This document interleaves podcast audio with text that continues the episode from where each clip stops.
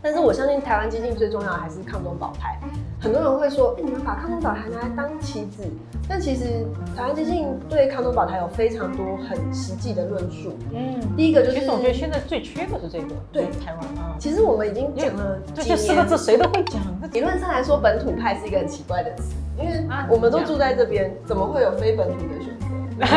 可是因为台湾的政治，因为之前中华民国来我们这边殖民，所以我们有很多殖民体制下面这种错误想象、幻想我们的祖国并不是我们在的这块土地的错误想法嘛。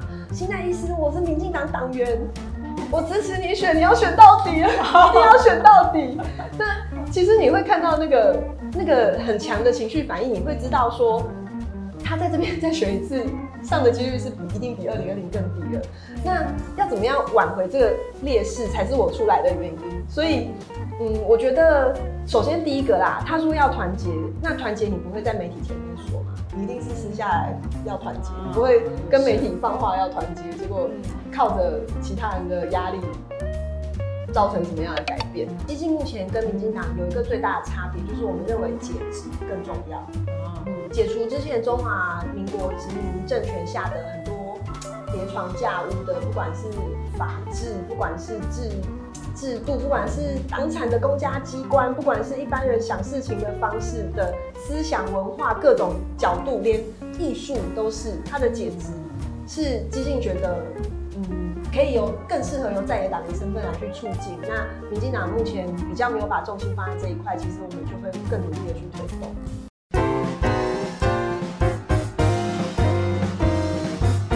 嗨，大家好，我是上官乱，欢迎大家来到这一期的《乱世佳人》。众所周知啊，就是最近，哎，我觉得台湾的政坛有一个人非常红，这是我们节目第二次采访他了。仅仅过去了两个多月的时间，但是呢，他身上发生了巨大的变化，而他的变化呢，其实也意味着台湾的政局啊，在这两个多月期间发生了巨大的变化，尤其在本土阵营之间啊，掀起了非常大的讨论。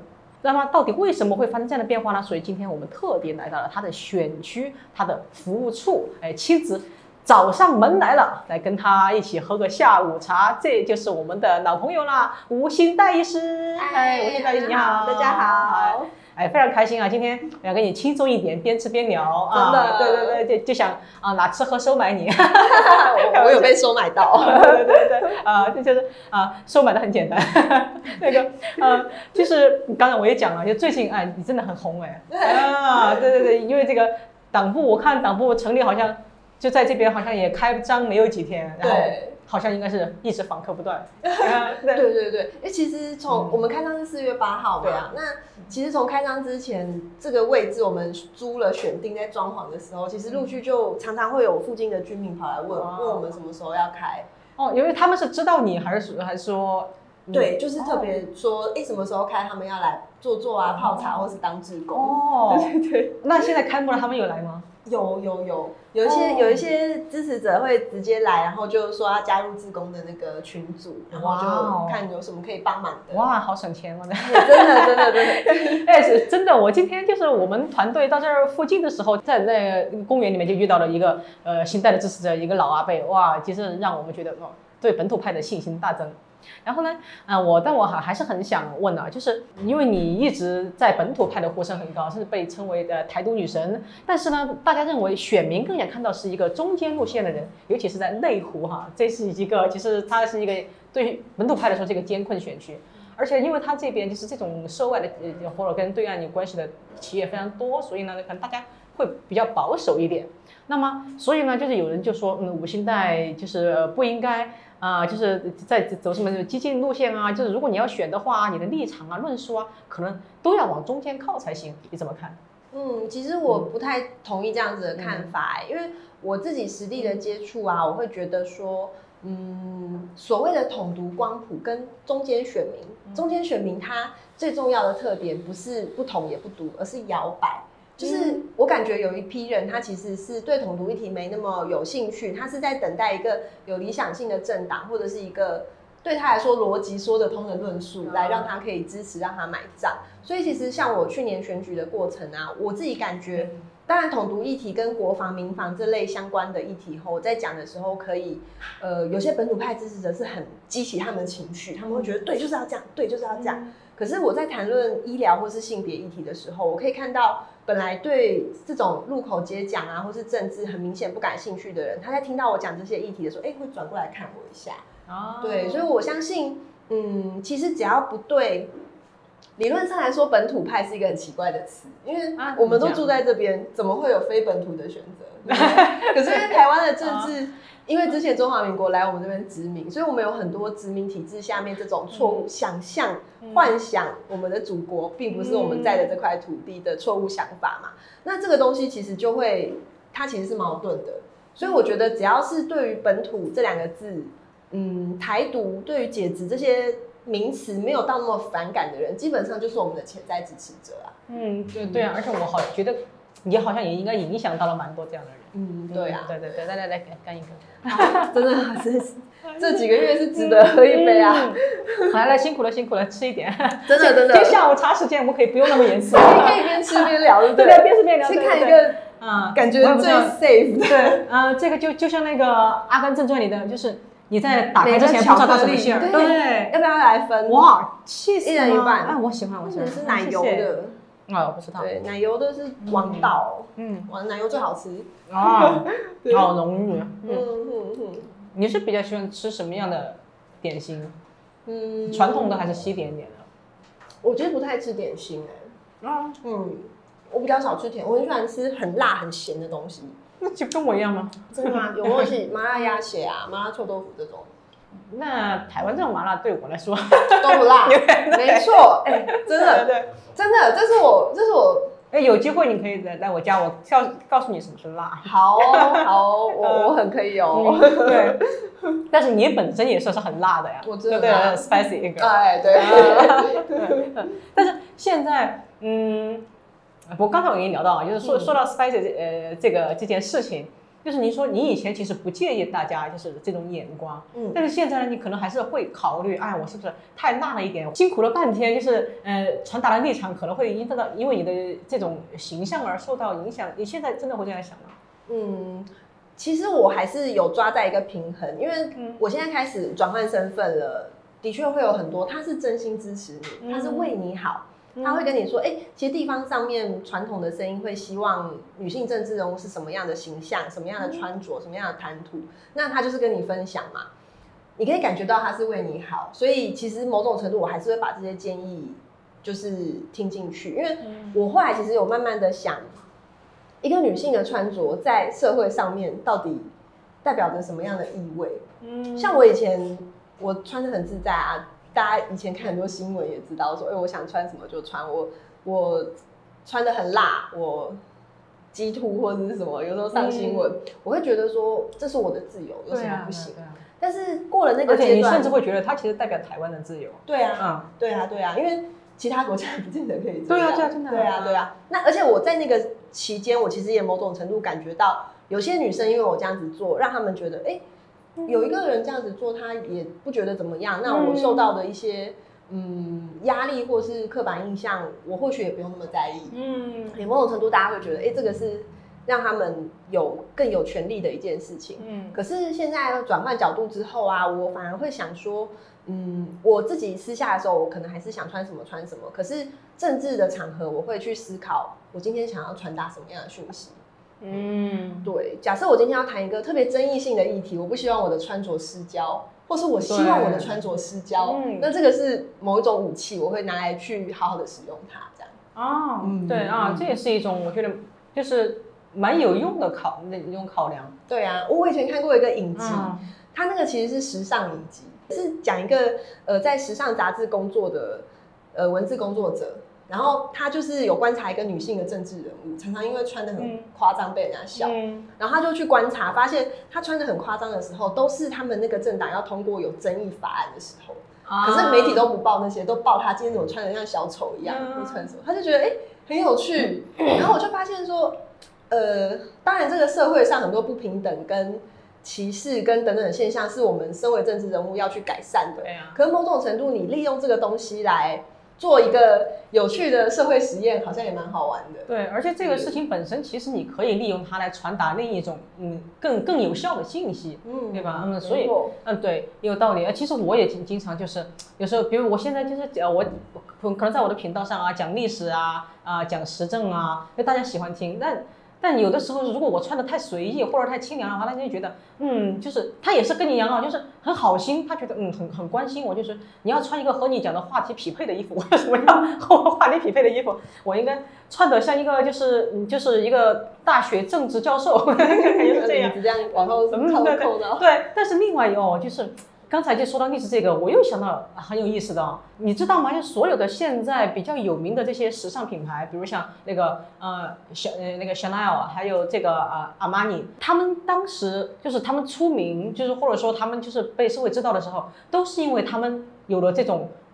女性的诉求，比如那个 Coco 那个香奈儿对对对啊，她是做开始做那个女性，就女性你不用一定一定要穿蓬蓬裙，是。你就可以穿西服啊，也可以很好看。是。她其实把女性从家庭里面解放出来。真的。啊、就是呃，然后呢，阿玛尼也有那个就是 woman power，就是在好像在二战以后，因为它是意大利嘛。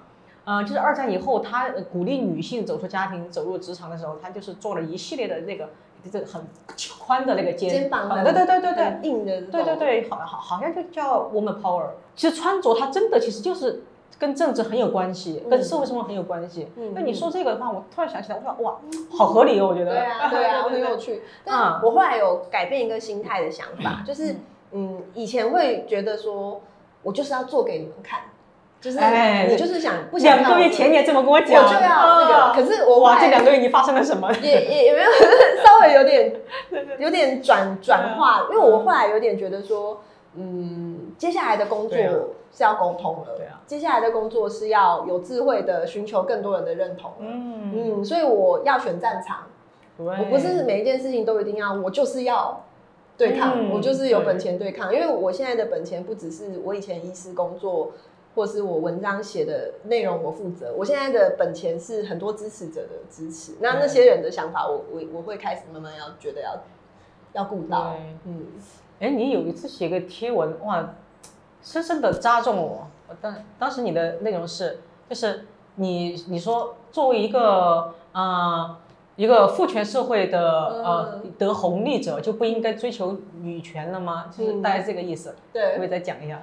我我那时候其实，嗯。因为我一路上对，因为你是美女，当然就是父权社会，其实我们都都还算是以红利者，但是同时又是呃女权，其实，在某些人看来就是，对啊。对你是个你是你是个这个父权结构得既得利益者，好像好假哦，在这在身上那些。对对对对对，嗯我其实一路以来受到蛮多这这个类型的人的批评跟对，我已经我觉得已经有点到网络霸凌了，因为其实很多是很有话语权的人，还有我们成立一个受害者互助会啊，我们真的要，我们真的要，不要说说结束马上身份证影本，我就去印了。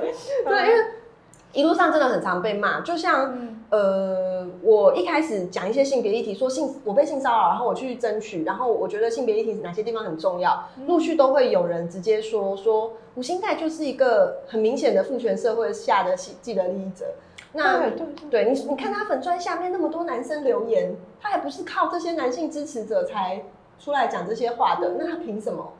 那我我其实会觉得说很遗憾，因为在这在这种议题上争取，我们一开始为什么会争取性别议题，啊是因为我们认为女性是弱势嘛？对啊，那在弱势里面，你还要弱弱相残，这个议题真的有被争取的一天吗？对啊，就是没办法往前进。所以我那时候写的内容，我讲一句，我是说，难道我要争取性别议题前，我还要先剃度剃度出家，我才有资格争取吗？哎，对对对，就是啊就是就是你必须要变成一个没有性别的人，才能好好像才有资格说这些话一样。对啊，或者是我要变成一个呃摒弃所有男性好感，或者是呃我我还很厌男，我很仇男的一个程度，我才有办法站出来争取这件事嘛？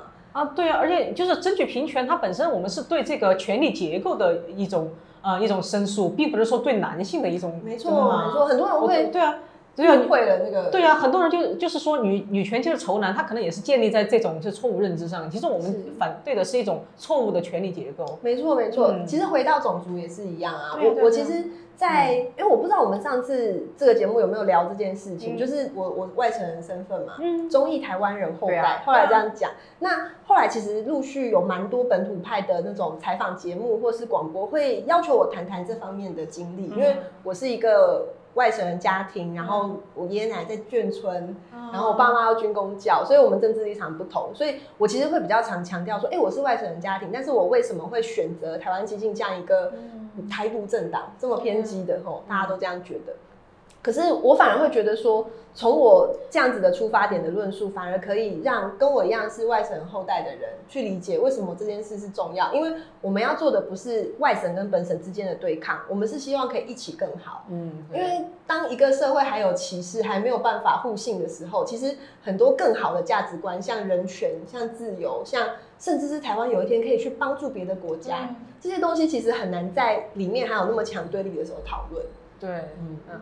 哎，你刚才提到，呃，嗯，就是说台湾基建在很多人看来就是以为看起来是很偏激，但是你有没有注意到最近那个好像台湾民意基金的那个民调，嗯，台湾基金的这个支持率已经超过时代力量了耶。对啊，最近这几个月开始，啊，对呀、所以我觉得并不是说，就是我又觉得基金好像并不是大家想的那样，是很激进、很小众啊，或者或者怎么的。嗯但没有啊，我我觉得他已经超过实力了。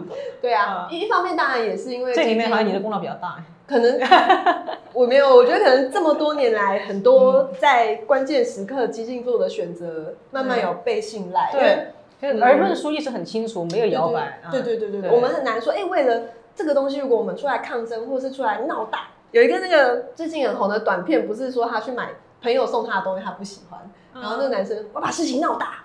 我要叫，我要嘶吼。我也是看到，我就是想到几个特定的政治人物这样。嗯我觉得台湾基金在很多可以这种把事情闹大的场合，都选择不要这样做，因为你看整体的政治局势，你知道闹大对台湾不会有帮助。那这个是也是我最近开始决定要加入基金的原因，所以我觉得也是慢慢基金的支持度不像实力像哇一下有个明星那么高，可是慢慢慢慢有往上。然后我认为这个支持度是非常实在的，对，稳扎稳打上去的。没错没错没错。嗯，就回到刚才的话题啊，就是 我现在得给你传达一下啊，我最近 收集的民意啊，就是呃，也有人说啊，就是呃，民进党内部的人，就是其实有很多人挺你，我们因为在开幕当天嘛，其实来了很多，对吧？然后嗯、呃就是我相信，就是呃，整个本土派挺你的也呃不少，但是呢，这挺你的人，他们也面临一个矛盾，包括我之前不是呃也跟呃党部的朋友有在聊嘛，他们就说，嗯，他们很想挺这个呃吴兴代，但是如果你成功的话，就会意味着民进党会失去一席。啊，所而且也有民进党成员直接说你是个外人嘛，我是某某一个立法委员，对吧？就你对这个怎么看？其实我觉得外人的支持会比自己里面的人的支持更重要。嗯嗯，所以我自己自认为，在很多目前执政党会受到攻击的场合，我过去的发言都都还应该可以经得起大家信赖，这样子。嗯对啊，那嗯，我觉得接下来就是求在民进党这边了，因为嗯，接下来的选举二零二四嘛，嗯。经历过去年之后，其实大家都知道不好选。嗯。那接下来到底选举是一个呃很坚定的、很有理念价值的这个战争，为了抗中保台之战，嗯。还是为了选票最大化，然后呃政治开始变得娱乐，都是明星，都是长得好看的人，然后开直播，然后这些我也会做啦，但我只是说只是这样子做吸引大家的注意，可是内容的论述却毫无重点的这个状态，我觉得接下来会是民进党必须要思考的。对啊嗯，对对。哎，说到呃这一点哈，就是还有现在我们都知道哈，因为最近为什么你很红，就是因为呃，就是你跟那个就是民进党呃这边的这个立委嘛，就这个高嘉瑜，其实在争今年的呃这么一个席位。是然后嗯，其实啊，就是其实大家都知道哈，就是呃当初就是民进党就是推这个嗯高嘉瑜，是因为就是。当时他跟那个呃柯文哲的关系很好，就是跟白那边的可以拿到很多白色选民的票，然后呃而且他一进来呢，当时的确民党的席次就过半了啊。那么呃今年的大选呢，然后呢他就就真不知道是不是我呃还嗯还是说大家都有感觉，又发现他最近呃虽然很低调，但是但他写的他写的这些呃发的这些呃发出的声音，他好像在刻意在强调两件事情，就是一个是呃今年民进党的两大目标，一个是总选总统当选嘛，一个是还是民进党席次要过半，他强调这个。那么其实就还是其实其实也有在剑指，就是说强调民进党要团结啊，而且民进党的席次是要过半，那你们来来选吧。那么就是。如果那你要参选的话，你觉得就是会对他所说的民进党那个目标形成冲击吗？嗯，我觉得其实我参选与否跟他有没有办法当选的影响其实不大。嗯，对，因为你大党就用大党的功利角度去判断嘛。呃，二零二零年的时候，其实他光是选票分析上，他没有赢当时的李彦秀太多。可是二零二零年其实是一个相对顺风的年，因为二零二。零跟二零一九那个时候是反送中，所以非常多人是，比方说从很远的地方搭车回去，就是要投蔡英文，或是坐飞机回去投蔡英文嘛。所以当时的场景有没有办法在今年重现，这个是一个问题。第二个问题就是，其实你很少看到一个区域立委的立委可以在同党的支持者这边这么多人反对他们的愤怒跟。就是表达他们的那个悲愤，因为我其实去年选完之后，刚刚也有说嘛，这边陆续都一直会有人来说要支持跟帮忙。那他们其实第一句话通常都是说：“新代医师，我是民进党党员，我支持你选，你要选到底，一定要选到底。”那其实你会看到那个那个很强的情绪反应，你会知道说他在这边再选一次。上的几率是比一定比二零二零更低了。那要怎么样挽回这个劣势，才是我出来的原因。所以，嗯，我觉得首先第一个啦，他说要团结，那团结你不会在媒体前面说嘛？你一定是私下来要团结，你不会跟媒体放话要团结，结果靠着其他人的压力造成什么样的改变？那第二个就是我还有一个原因，就是他这么。就是如果他话是这样引的话，好像说民进不党不团结，是因为一个外人在这儿 搞事情。对啊，对啊，对啊。所以其实我我这边还真的有受到一些压力。哦。对对对。可是另外一方面也有受到很多支持，就是很多人会觉得新在这边一定有很多压力。嗯，对对对。你要加油。对。对啊，但是我其实从头到尾的想法都超单纯，我觉得是因为那个动机很单纯，所以导致我对这些压力还蛮可以。蛮可以共存的，是因为我从来没有用个人的成败来去思考做的决定。因为其实，其实说真的啦，看大我跟小我，看小我的话，我真的没选上，我回去当医生，我也会觉得哇。可以回家睡觉，可以回家睡觉。哎，但是现在 这个有对，现在你好像医师，你的门诊有因为这个工作减少了？减少，我现在就是三诊，然后就是维持跟比方港湖这边居民的，就是大家如果需要，还去吗？屏东那边也有一诊，就是如果大家有需要医疗服务，我有个地方可以帮他们。哦，这个就维持最基本的。可是以大我来说，我会觉得说，我今天出来就是希望。整体的台湾政治情势可以不要流于你看蓝的白的这样子无限的攻击民进党，然后缺个蛋，明明缺蛋是事实，可是它变成不是政治，它不是民生议题，变成政治议题了。就是当你全国只缺假设百分之五的蛋，真的会要搞到说，哎，我买不到蛋，跟我买得到蛋，好像就代表你是支持蔡英文还是支持谁？那这些问题没有办法这么理性的讨论，就是因为台湾有一群不理性的在野党啊。超级不理性的人，对啊，那我就希望改变这样的到底是不理性，还是说他们把它包装一下，其实有其他的目的？一定是的，一定是，不然谁没事？因为其实你可以仔细看中国国民党跟民众党，它里面组成的人，有些也是什么大学教授啊那些的。那最近反战的也是大学教授。对啊，那些人他他要么就是同文层很多这种论述，要么就是不然他不会出来讲这么没有逻辑的话。对啊，那就是因为这些事情让人看不下去，所以才出来想要用一个更健康的在野党来反转这样子的政治情势。那虽然有些人常常会跑来攻击说说啊，你们也没骂过民进党，其实我们有有针对民进党做的事情提出改进的地方，但是他们好像觉得不去丢鸡蛋，或者是不炒蔡英文下台，就就不叫骂，对不对？所以其实就是因为希望可以建立一个健康。有逻辑、正常的在野党跟执政党之间的良性竞争，才会加入激进嘛？不然那个时候刚选完，也是一狗票人问我要不要加入民进党。对，到现在还有吗？现在还有啊，陆续都有，陆续都有。来来来来，跟跟跟说的蛮累。对，加入民进党，嗯，哎，那我为什么不考虑？因为觉得本土在野党很重要啊。对啊，嗯，对对对始终要有一个，呃，不不然本土这边就好像就只有一个民进党在撑，都没有一个另外一个拿的。就是因为这样，所以很多本土派的人才要含泪投票，因为他们没有别的选择。对，哎，嗯，哎，那我们尝一个咸的，好啊来我先 share 一下。还有咸的哦，啊，对，这个应该哇，是这是咸。cheese 的，哦，对对对，好赞哦，谢谢谢谢，啊土豆切，我都拿了大嗯大半的就，是很很本土派的点心，嗯，真的 红豆饼啊。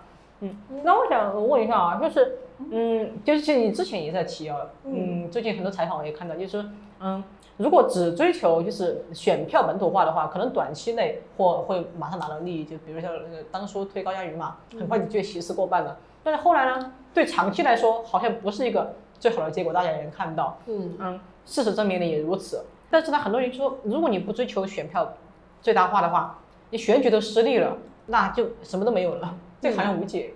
不会啊，我觉得我也是一个会追求选票最大化的人。嗯我接下来会提出很多有趣的政策供大家讨论。嗯医医疗方面是我的专业嘛，嗯当然会提出一个我觉得很可行的，应该很多不论统独立场都关心的政策。性别甚至税制改革，嗯这些我都目前我在研究中，会想要提。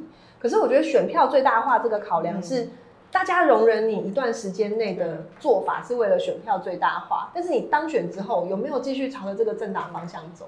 我其实有统计过去几年的，就是港湖这个选区的蓝绿的票数，嗯议员议员的席次嗯，就发现就算是民进党这个立委当选的这四年，其实支持民众党跟国民党的人是比本土派的越来越多的。哦就是本来蓝大绿小的这个局势越来越严重，那那他在当选一次会不会又更严重？然后就变成一个只有蓝没有绿的地方？嗯那是不是他又会更加把持了这一块区域？嗯这其实是很有可能会发生的事情嘛。那我自己觉得吼，选票最大化是一个很需要考虑的点，也是必须要考虑，人家才会信任你，不是出来玩的，嗯才是实际的。可是为什么我认为内湖南港区最有最有底气跟最有实力可以去讨论看看别的可能？是因为你看哦，现在才四月嘛，对，才上半年还没有投票，还距离投票九个多月，这个地方的关注度就这么高了。对啊，每天记者都在追，那相对的这个地方其实是一个很值得来讨论价值观的差异跟理念是什么，所谓的理念是什么的一个区域。所以你如果不在这边做，你要在哪边做？你在台南的一个乡下做吗？不可能的，对啊，对啊。所以我觉得这边是一定要拼。那嗯，要支持就不要去想，我说支持者啊，我当然是会想，要支持就不要想会上吗？有把握吗？最后在那边气饱，又在犹豫，为什么？因为这个区域就是关注度这么高，高到就算我没有选上，我的得票数也会是一个很值得拿来分析的数字。嗯对。嗯嗯，哎，你刚才提到了这一层，就是，然后你也，你而且你呃这门几个月一直在走基层嘛，你也发现，就是你也说了，周围的其实你的支持者也经常想来给你当志工，就是嗯你有发现你你有是影响到了一些选民的这个观念转变吗？还是说就本来就支持本本土派的，啊，现在又找到一个新的，但是呢，那些原来就不支持本土派的，他也没有改变，还是说因为你的这种到来，你这样的就本土派努力，他们真的立场有转变，就是你有看到吗？就你对这种基层的观察，嗯，有诶、我我觉得很多人他其实不是统独立场，像我在我在地方南港内湖，其实民意代表一直都是已经当了十几二十年，所以我一去，他们说哎呦新人，哎呦年轻人，好啊选你。啊，他们有时候看看新面孔，他们就希望太换新血，他们就会想要有一个新的嗯角色。那也有一些人他是向往某些政党很理念单纯的那种。对政治付出的热血跟积极会让他们感动，那这个相对来说是大党比较难达到的。嗯对，那还有一些，嗯，其实我最近突然想到一个比喻，我觉得很贴切。怎么讲？我觉得台湾激进里面的核心，因为一开始创党的几位呃大大前辈跟党主席，他们其实不是政治出身，嗯所以台湾激进最弱的其实是政治宣传。但是那个核心理念，我们之前谈过嘛，定时理论、嗯本土在野党这些，其实是你经过一点多一点思考，你会觉得哦，这个这个没问题，这个是真的对台湾好的东西。可是呢，像我当医生的经验吼，比方说你一个病人进进来诊间，他是相信你医生要有一定的权威性，你要有执照嘛。嗯。所以你如果跟这个病人说，哦，你太胖了，你要减肥，或者是说你血压再这么高，你五年内会中风，嗯。是非常白目的。对，假设我不是医生，我平常在跟我旁边的邻居这样讲，嗯。我会被打吧？对，那政治也是一样啊，政治他没有一个执照，所以嗯。如果我今天只是好像不痛不痒的嗯。站出来说，我觉得台湾需要一个本土在野党，我觉得抗中保台是最重要的，优先于所有民生议题。人家觉得啊你你就讲讲而已，可是呃，自从我转换跑道开始自己做之后，我觉得那个效应有点像是嗯，像是你看到一个本来很胖的人。他真的为了健康减肥，然后开始运动，然后精神变好，什么体力也变好，你就会觉得，哎、那他的做法或许是对的，或者是他为什么会想要这样做，你会多一点愿意去了解的动机。啊那我觉得我出来，其实某种程度大家一定会想嘛，啊，本来医生做的好好的，干嘛那么累，嗯要去握手，要去追垃圾车，要干嘛干嘛？嗯那他们就会多一点点动机去想，为什么我要这么辛苦？那或许台湾基金本来在倡导这些东西，他们就会多一点点想要了解的动力。嗯，对对所以就是好像有一句老话叫“见面三分情 ”，就是对，因为他看见你出现了，他怎么也会去想，慢慢就还是会呃改变。对啊，对啊，而且你有看到这种改变吗？嗯，对，我觉得像呃有一些激进，我现在已经到很多地方，像我上次去跟那个支持者登山，他我们一起登山的不是全部都是支持者，里面有一两个，那不过都比较偏本土派一点。就有个大哥说说啊，激进是我知道你们很绿啊，你们更绿，对不对？那、你们现在党那么小，你们要靠民进党帮忙啊。结果那个另外一个支持者就说，那个大哥就说你这样讲不对，因为他们很小，要靠我们帮忙啊。哇，哦这个我就觉得哇，哇，蛮暖心的，很暖，而且真的是要靠，真的是只有靠自己，而且他说的很到那个很 get 到那个 point。对嗯，那个动力真的是，因为我自己觉得现在会呼声那么高，真的都不是说诶背后有跟民进党合作，嗯。背后有怎么样怎么样，真的都是因为支持者嗯有出来，嗯。才有办法有这样的注目。嗯，对，嗯，然后呃，请吃。谢谢谢谢，哎，咸的很好吃哎，嗯嗯，你你会你平时会控制饮食吗？你很瘦哎。越选越瘦，瘦你好像比上次瘦了一点对。啊，我本来有那个重训的习惯。嗯就因为因为选举都没时间运动，结果就瘦瘦到都驼背了。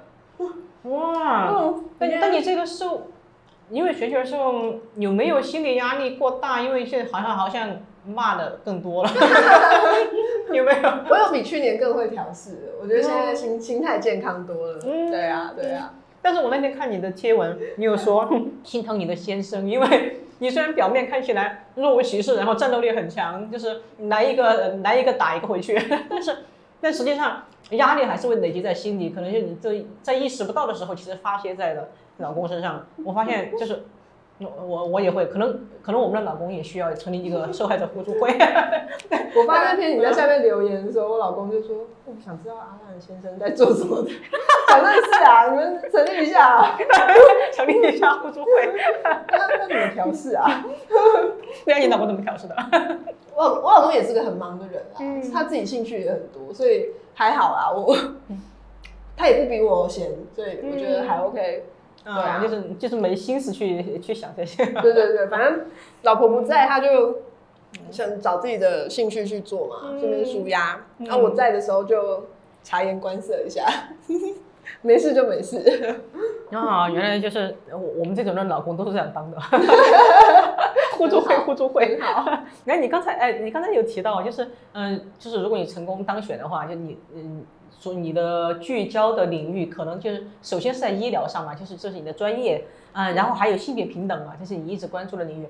那么除了这两个地方，那么还有你还会集中在哪些地方呢？就是如果也成如果你成功的话，嗯，真的当选立委的话，其实说真的，我也慢慢开始接触到其他政党的立委。我知道一个立委不见得可以影响啊，嗯，但是医疗跟性别是我自己觉得最重要的两个地方。性别又爆发更多，除了一些性别平等、性骚扰，目前在地方的法案施行，其实还是很看主主管机关的态度，其实很难公正。假设这个学校或这个公司没有意愿处理，把你当皮球踢的话，其实受害者不见得找得到正义。那另外一个性别议题其实就是托育嘛，小朋友怎么照顾嗯对啊这些的，其实也会很需要民意代表来去跟政府协调。嗯，但是我相信台湾激进最重要的还是抗中保台。很多人会说，哎、你们把抗中保台拿来当棋子，但其实台湾激进对抗中保台有非常多很实际的论述。嗯，第一个就是，其实我觉得现在最缺的是这个，对台湾啊，其实我们已经讲了这四个字谁都会讲，对嗯对啊，上次前一阵子啊，我去一个采访，主持人一直说，嗯全台湾都是台派啦，怎么会不是台派啊？我们就是台湾人，只是嗯它中间到底有哪些细微的差别？为什么我们说马英九去中国一直说中华民国是把我们绑进一中框架，这件事对台湾为什么这么危险？为什么有一些主张独派的人看到中华民国的国旗会这么反感？其实都不是意识形态的操弄，它背后是真的有原因的。因为一中框架，不管是中华民国或是中华人民共和国，都是让我们变成内战嘛。所以国际间如果要对我们有相关的援助或者是更多的互动，其实他们就会受到压力。那我们目前极力的在摆脱这样子的印象，让国际像之前蔡英文去跟麦卡锡会面的时候啊，嗯我记得那个时候好像是 BBC 还是哪一个新闻有做了一个大概二十分钟的报道，就是针对这个会面代表的意义。他从头到尾都把台湾当成一个独立的国家在讲，嗯说台湾面临到中国的迫害啊，有压力啊，所以现在跟很多民主自由国家在互动啊，中国是什么反应，全部都用这样子的论述讲完。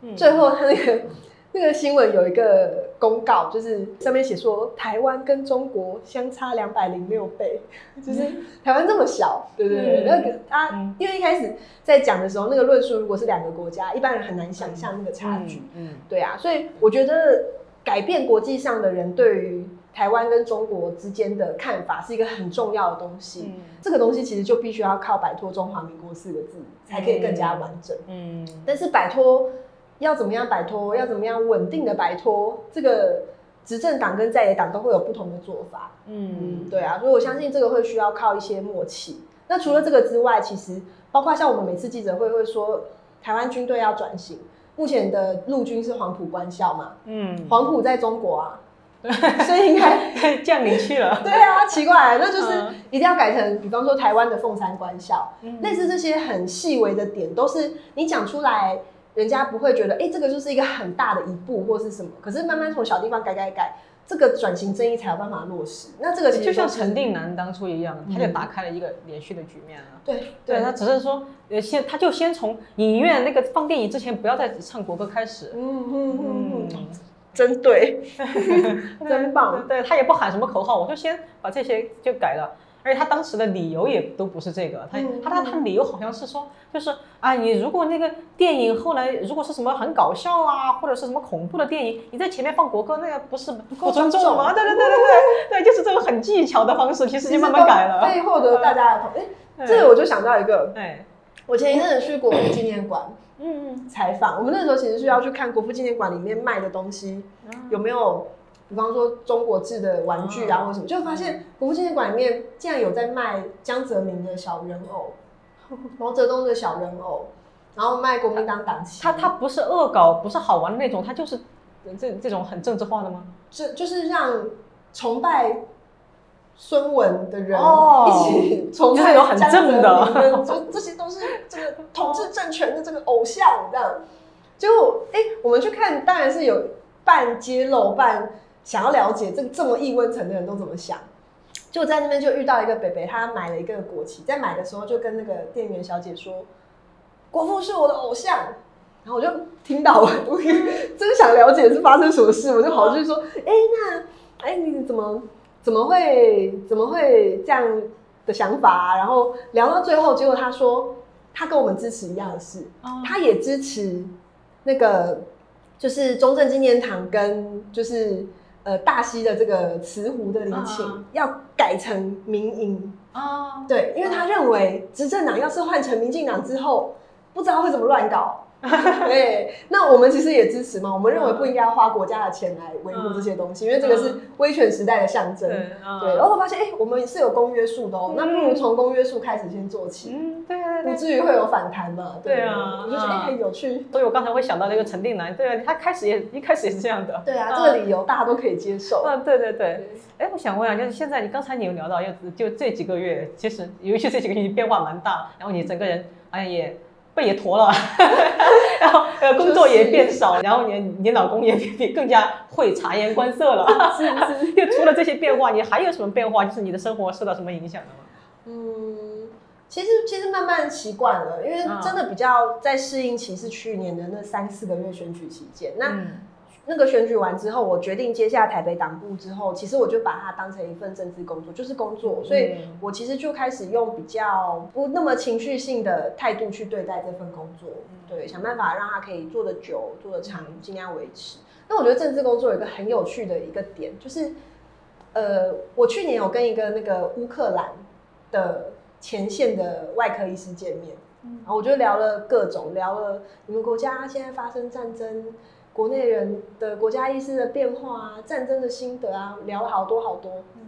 他知道我是在台湾这边独派的一个倡议者嘛，他就说你要做的事情，你要当一个 social broker，就是人际的中介。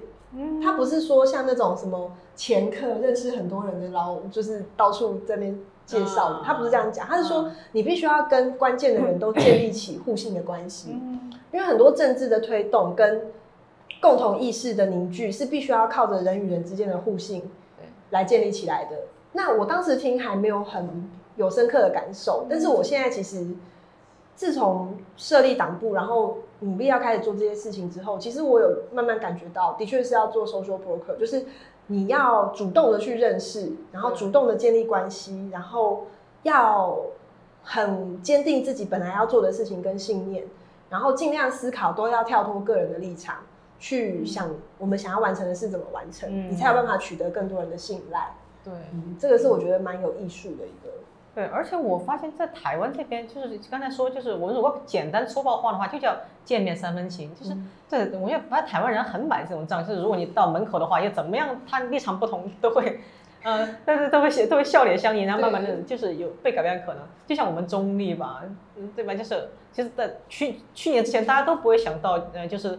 嗯，最后选下来中立的这个民进党的席次会更高，嗯，这这个议员，啊，对对，真的和他们愿意到基层来，就逐个就对这些老北北老阿妈就一个个拜票很有关系，真的是有有用的，真是要走出去，嗯，真的走出去，嗯，对，就是一定要去相信人民是可以改变的，就是对他只要看到你的真诚，所以后来网络霸凌我一部分也没那么没那么在意了，因为我发现。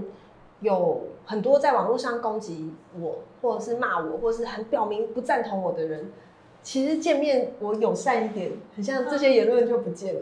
哎，对我我曾经有过有一个呃，就是直接挑明了写了一篇文章骂我的人，他就说我现在以为自己是哪根葱，又没有跑地方，突然空降就想选港湖，爸爸骂了一篇。然后我某每好像没过两个礼拜吧，我我有一次在录一个场合遇到他，我跑去说。叉叉哥，我有在跑地方啦，你不要这样写啦！哇，我回去看，就会把那篇文章删掉了。哇，你看，那个吃到父权的红利了吧？对，吃到父权红利了，把这个红利一粒滚利啊，越滚越大。对对对对，不错不错。对对对，哎，我发现这真的是这样的。对啊对啊，对，所以 OK 啦。嗯，这也还可以，哎，可以继续这样。对对对，对，哎，那呃呃，最后一个问题啊，就是就关于今年的讲了这个六位选举，我们才讲今年的大选哈。就前几天嘛，这个呃赖清德已经正式的提名作为民进党的总统候选人，然后他发了一大篇文章嘛，你在脸书上呢，就是阐明了自己的论述，就是其中有一段话，就是台湾有土地有人民，定期改选各级政府，执行公权力，服务人民，呃，事实上已经是一个主权独立的国家。不需要另行宣布独立，就感觉他还是在往中间路线走嘛。然后，但在你看来，你就觉得他真的是台湾真的在主权方面已经不需要再真的在做额外的努力了吗？就真的？我觉得以民进党执政党立场，他们会需要稳定政权。嗯，所以基进目前跟民进党有一个最大的差别，就是我们认为解职更重要。啊，嗯，解除之前中华民国殖民政权下的很多。叠床架屋的，不管是法治，不管是制制度，不管是党产的公家机关，不管是一般人想事情的方式的思想文化各种角度，连艺术都是它的解职，是激进觉得，嗯，可以有更适合由在野党的身份来去促进。那民进党目前比较没有把重心放在这一块，其实我们就会更努力的去推动。对啊，那主权国家哈，其实我觉得台湾主权的这个东西，我最常粉砖下面被人家呛的就是，那你叫蔡英文宣布独立啊？嗯，对对对，或者是或者是继续一直说抗中保台，到底要怎么抗中保台？你说说。对，那我其实会觉得哈，讨论这个会流于一件事情，就是嗯，假设啊，假设今天医生跟你说，哎，你守护你的心脏健康很重要，那我们必须要先有这个共识，再来讨论怎么做嘛。那如果说还没有这个共识下，我们一开始我讲了一个方法，而你要多运动，你要注重血压，那每一个方法下面就会开始有论战了。多运动真的会改善心脏健康吗？那我们这个不怎么样，难道不行吗？对不对？所以我觉得有些东西在政治倡议的角度，一方面我相信激进针对每一个新闻，不管是呃飞弹试射，不管是呃之前那个共谍事件，不管是等等的，我们发表的立场都。就是依着我们本来现在的主张来去做发表，跟不管是建议民进党怎么做，或者是谴责中共同路人的这些做法，我相信是有目共睹。那至于说我们目前维护台湾主权跟呃认为台湾是一个独立的国家的这个部分，到底要怎么做？哈，其实我认为详细的进行的模式没有一定要到非常局限，因为你看台湾其实，在独派这边的。论述太多，不管是台澎党，他们说要由台台湾跟澎湖的人来决定我们的国家，外省人只能加油。有一个这个论述，你知道吗？啊，我知不知道这条。有一个论述是说，因为中华民国政府一直没有取得合法政权，所以理论上我们现在是没有政府、没有合法政府的状态，所以我们要建立起自己的政府。可是因为外省人是从外面来的，所以我们没办法跟他们一起讨论怎么建立，我们只能帮忙加油，然后建立起来之后，我们再加入。有一个这样的说法，还有一个说法是说，反正什么主权未定论啊，什么论什么论。但是你如果吵这些东西，就流于很细节性的争吵。但是明明台湾还有这么停留在纸面的吵。对，台湾明明还有这么多觉得孙文是他的偶像，然后同时也会买江泽民人偶的人存在。那这些人 存在的冲突性，才是我们真的要去很努力沟通跟取得共识的地方。嗯，对对对啊，对啊。那所以我觉得就是，嗯，今天我在你身上我看到就是非常务实的一面啊，就就是作为本土派里面，我觉得非常务实，在那个摇摆的，就是在在空中的口号，好像你都有一种可以自洽的论述，我觉得这是你们特别了不起的一点。毕竟要偷袭下去，至少要说服自己啊！啊，对对对，啊，而且就你的逻辑，就是还有叫他真的是自洽的，就是我觉得能幸福，嗯，就是很很棒。啊！来来来来，哎，谢谢。啊，感谢感谢，嗯，感谢新代让我们来 这边喝一个下午茶，感谢你带下午茶，很久没有吃的这么开心，哎，这个没有使用到当餐哦，我们这还要开玩笑，嗯，好，谢谢吴新代，谢谢今天大家观看这一期的乱世人。我们下期再见，拜拜，拜拜。